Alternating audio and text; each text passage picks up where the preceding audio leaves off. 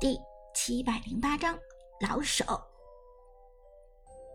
白月的妲己和剑客的阿珂在蓝区外徘徊，但他们却没有第一时间过来反蓝。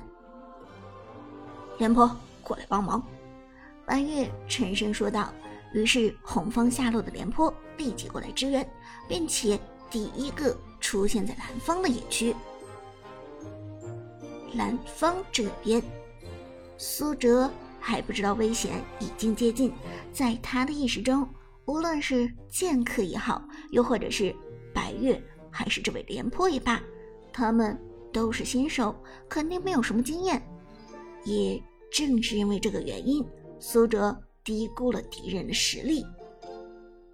同样，张哲伦也是有这样的想法，哪怕是剑客和白月。平时的游戏打得再好，第一次打真人版王者荣耀，也肯定得变成菜鸡。由于严重低估了敌人的能力，看到红方的廉颇过来反野，张哲伦就第一时间冲了上去。长哥，反击的时候到了。苏哲原本还想再猥琐一会儿，但是看到张天王一马当先，自然。也就不好再龟缩了。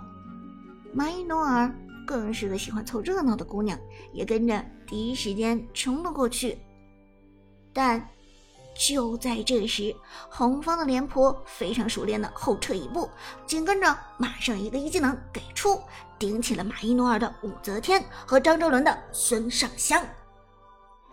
看到这一步操作，苏哲心中焦躁，不好！对面有埋伏，马上撤退。但这话说出来已经晚了。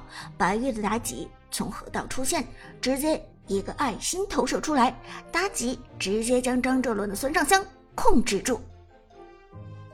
同时，孙尚香的背后冒出耀眼的红字，这是暴击的效果，是剑客的阿珂。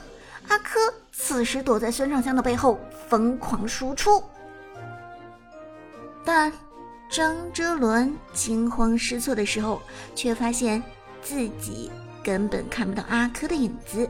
无论他怎么转身，他面前的视野屏幕中始终没有阿珂在。你正被攻击，屏幕上硕大的红字触目惊心。可是张哲伦就是搞不懂敌人在哪。可恶！阿珂在哪？为什么我看不到？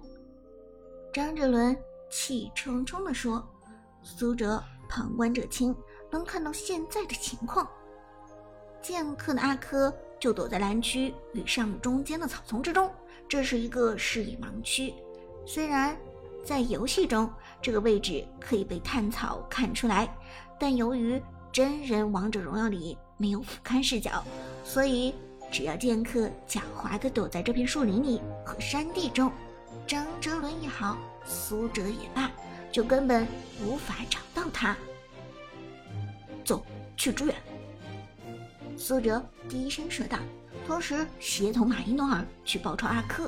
只有冲到草丛之中，才能抓下这个背后下黑手的阿珂。但当两个人冲到现场的时候，可怜的孙尚香已经被阿珂高频的暴击给带走。击杀，First Blood，一血诞生，整个荣耀之战栏目的第一个一血就这么诞生了。张哲伦郁闷不已。呃，怎么回事？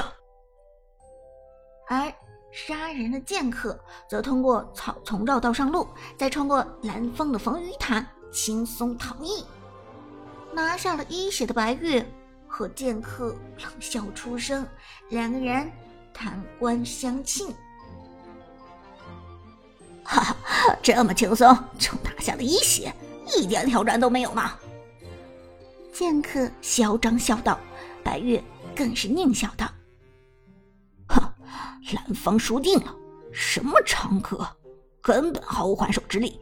雕虫小技就把他给制服了，还拿下了张天王一个人头。而蓝方这边，张哲伦郁闷无比。为什么他刚才一直在攻击我？我就是找不到他在哪儿。马伊诺尔也郁闷的问道：“怎么感觉他们发挥的那么好，完全卡好了位置，让我们连营救的机会都没有？”这时，苏哲冷笑一声，低声道：“哼，很简单，因为他们都是老手。”啊！张哲伦一愣，问道：“什么老手？”苏哲很淡定的解释道：“他们之前打过真人农药，这绝不是他们第一次打真人了，可能也不是第二次了。”张哲伦听罢，顿感震惊，随后摇头道：“不可能吧？陈烟没告诉我们白月他们来打过，你为什么这么说？”苏哲笑了笑。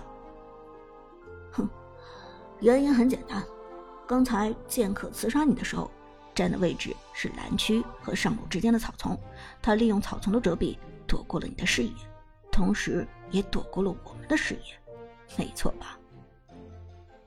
张哲伦点头道：“哦，没错啊。”苏哲道：“那么这就足够说明问题了。尽管手游版王者荣耀……”也有在这个位置蹲草伏击的套路，但是手游版的王者荣耀在进攻敌人的时候，你在草丛中的话也是会现身的，是不可能一直隐身的。所以，一个只玩过手游的人，绝不可能长时间的在这个位置蹲草，都会觉得自己会暴露出来。而剑客和白月刚才蹲草之后没有任何移动，这说明他们显然早就知道。在真人版王者荣耀中，蹲草进攻不会暴露位置。张哲伦轻轻点头，这的确是个很重要的证据。苏哲继续道：“第二点，白月刚才伏击的位置并不隐蔽，其实他没有躲进草丛，他却能确保我们看不见他。那是因为他利用了真人版王者荣耀中每个人的视野。”只有面前的一百二十度的特点，但是如果在手游中，每个人都是上帝视角俯瞰视野，那么白月的位置是很容易被发现的。只有玩过很多次真人版王者荣耀，深刻了解到真人版王者荣耀的视野问题的人，才能做出刚才的埋伏。两条证据说出来都是铁证如山，张哲伦和马伊诺尔都不是傻子。一听就信服了苏哲的分析。苏哲说的没错，白月和剑客都是真人版王者荣耀的老手，他们早就玩过这场游戏了。今天过来，根本就是扮猪吃老虎的。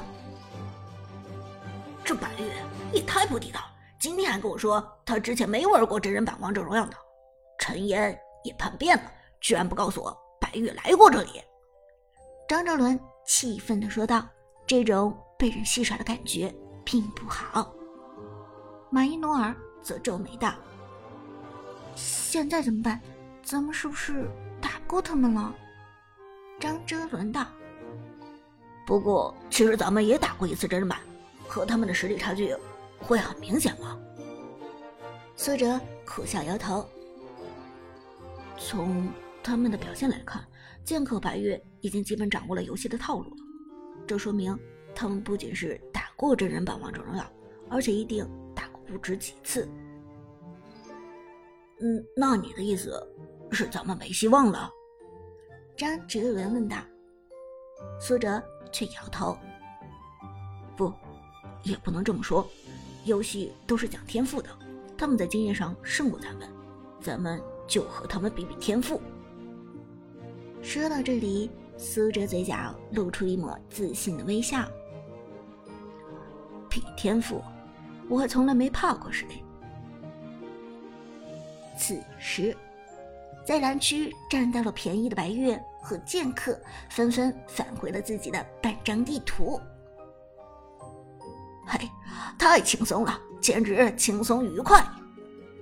剑客拿下了一血，这让他更有信心了。等我拿个红 buff 之后就去中路干克。